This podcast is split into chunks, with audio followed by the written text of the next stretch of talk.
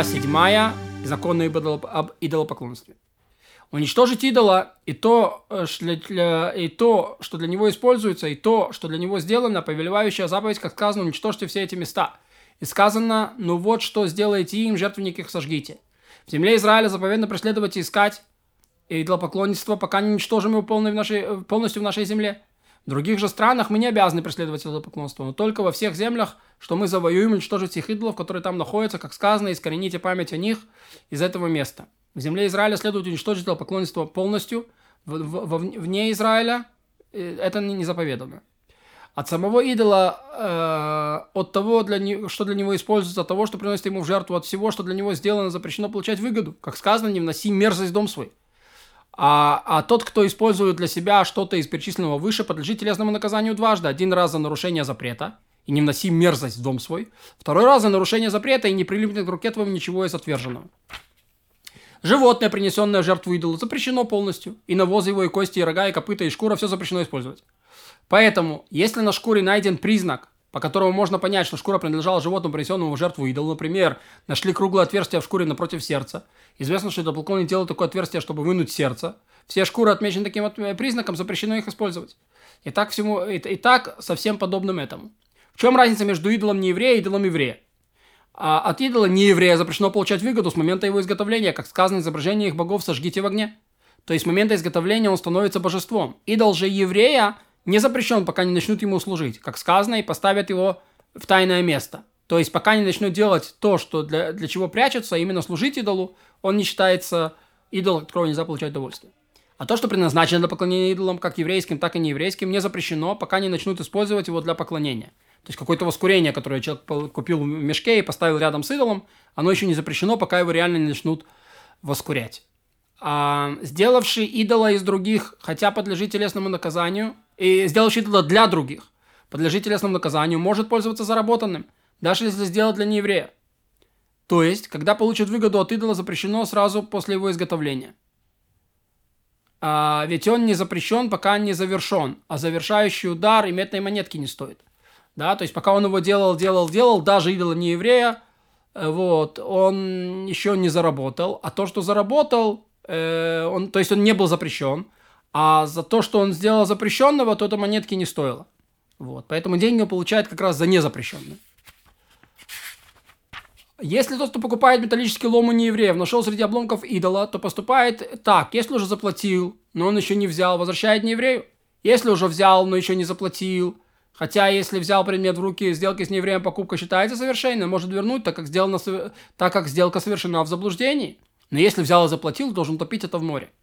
Если пришелец с неевреем получил наследство от отца идола-поклонника, то пришелец может попросить нееврея, то есть пришелец в еврейский народ, гер. У него скончался отец, и он теперь делит с другим братом, который не еврей, наследство. Он говорит, возьми идолов, а я деньги.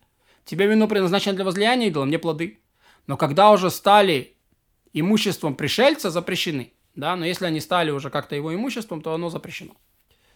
Э, имуществом Гера. Если фигура сделана не евреем в декоративных целях, то разрешено извлекать из нее выгоду. Если фигура сделана для поклонения, то запрещено. Как их отличить? Все фигуры, найденные в деревьях, в деревнях, запрещены, так как наверняка сделаны для поклонения. Фигура, которая стоит в воротах крупного города, и в ее руке изображен посох, изображен посох или птица, или шар, или меч, или корона с кольцом, наверняка идол и запрещено извлекать из нее выгоду. Другие, в других же случаях исходим из того, э, что они сделаны для украшения, извлекать выгоду можно. Изображения, найденные и валяющиеся на земле, на улице или в ломе, разрешено использовать, тем более их обломки. Но если кто-то нашел валяющую руку идола, валяющуюся руку идола или ногу, или другую его полную часть, то это использовать запрещено. Ведь он знает наверняка, что это нога от фигуры, которой поклоняются, она запрещена, пока не станет известно, что неевреи перестали поклоняться этому идолу. Тот, кто нашел утварь с изображением солнца, луны или дракона, если это золотая и серебряная посуда или одежда из дорогих тканей, или это изображение вырезано на серьгах и кольцах, не может их использовать для других же предметах э, эти изображения. Но на других, на других же предметах изображения разрешены, так как наверняка сделаны для украшения. И сам идол, и то, что использует для поклонения, и то, что приносит ему в жертву, запрещает, запрещает все с чем перемешивается даже в самом ничтожном количестве. Например, если статуя, которая поклоняется, перемешалась с статуями, предназначенными для украшений, то даже если они одна из нескольких тысяч декоративных статуй, все эти предметы нужно утопить в море.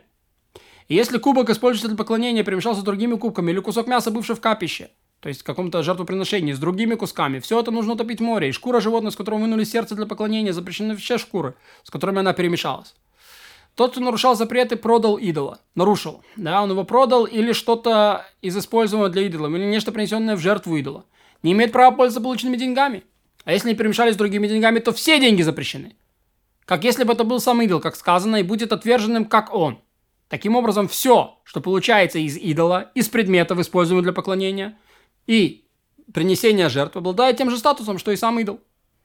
Если идолы или священное, священное дерево Ашера сожжены, нельзя пользоваться пеплом, полученным от них. И углями тоже.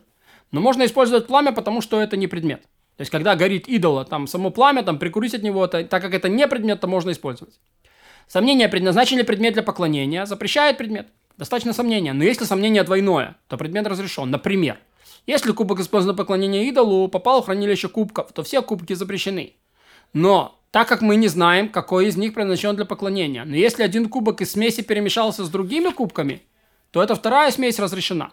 То есть первая смесь кубка с другими кубками запрещена. Из первой смеси упал во вторую смесь, вторая смесь разрешена. Если кольцо, принадлежащее идолу, перемешалось сотни других колец, и два из них упали в море, то остальные кольца разрешены. Так как можно предположить, что запрещенное кольцо было среди тех, кто упали в море. Но когда эти 100 колец разделили на 40 и 60, если 40 колец перемешались с другими кольцами, то эта смесь разрешена, так как можно предложить, предположить, что запрещенное кольцо осталось там, где остались большая часть колец. Если же 60 колец перемешалось с другими кольцами, то смесь запрещена. Запрещено сидеть в тени ствола ашеры, этого дерева. Если само дерево является объектом поклонения, если под ним стоит идол. Но можно сидеть в тени от ветвей и листьев этого дерева. То есть под самим деревом нельзя, в тени его ветвей можно. Если есть другая дорога, то запрещено проходить под Ашерой. Если же невозможно, то нужно миновать ее бегом. Птенцы, выросшие в гнезде на Ашере, разрешены, если они уже не нуждаются в матери. Яйца же и птенцы, нуждающиеся в матери, запрещены еврею, так как Ашера для них опора. Гнездо, найденное в верхушке Ашеры, разрешено использовать, так как птица приносит ветки э, для гнезда из другого места. А Ашеру запрещено использовать для дров на дрова. Если такими дровами уже растоплена печь, то нужно остудить ее, растопить заново разрешенными дровами. Только тогда готовить не пищу. Если печь не остудили и выпекли в ней хлеб, то хлеб запрещен. Если это каравай перемешался с другими буханками хлеба, то можно выбросить в море деньги, соответствующие стоимости одного каравая, чтобы не получить выгоды с готовления с помощью аширы. Таким образом, весь хлеб станет разрешен к употреблению.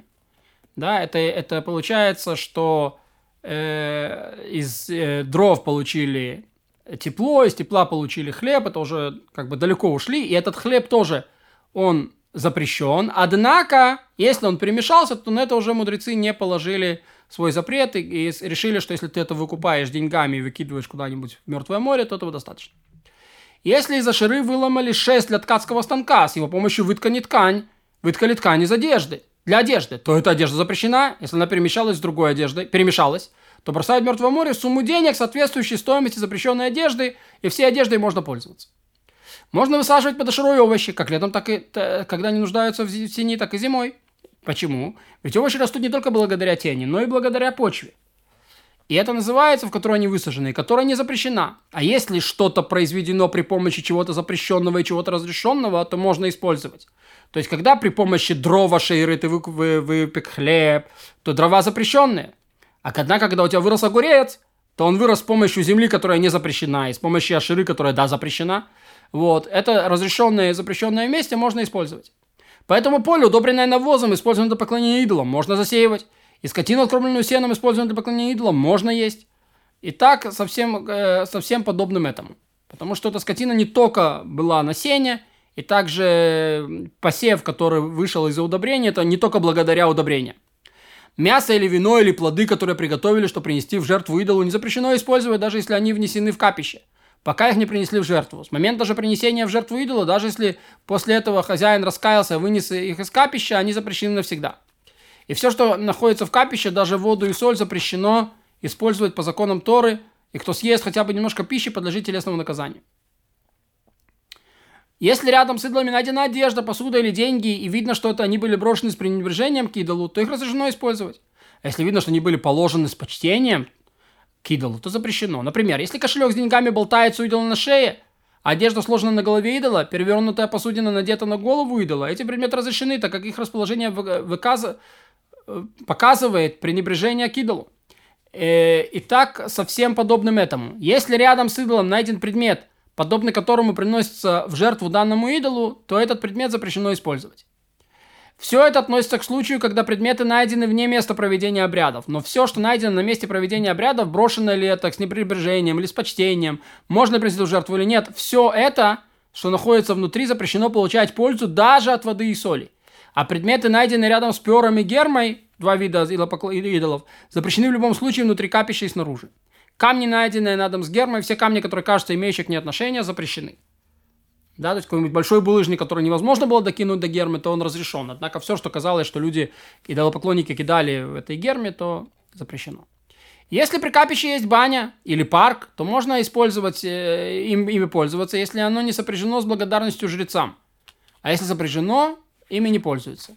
Если это совместное владение культа с другим лицом, то можно использовать даже, если сопряжено с благодарностью жрецам, но только не в виде платы. В бане, где стоит идол, можно мыться, так как он помещен там для украшения, для служения ему. Как сказано, богов их. То есть таких, с которым относятся как к богам, а не таких, которым пренебрегают. Как, например, идолам, стоящим у сточной канавы, куда все мочатся. Но если такой способ поклонения характерен для идола, в такую баню заходить запрещено. Можно заряжать животное ножом, которым пользуются в языческом культе, так как это порча.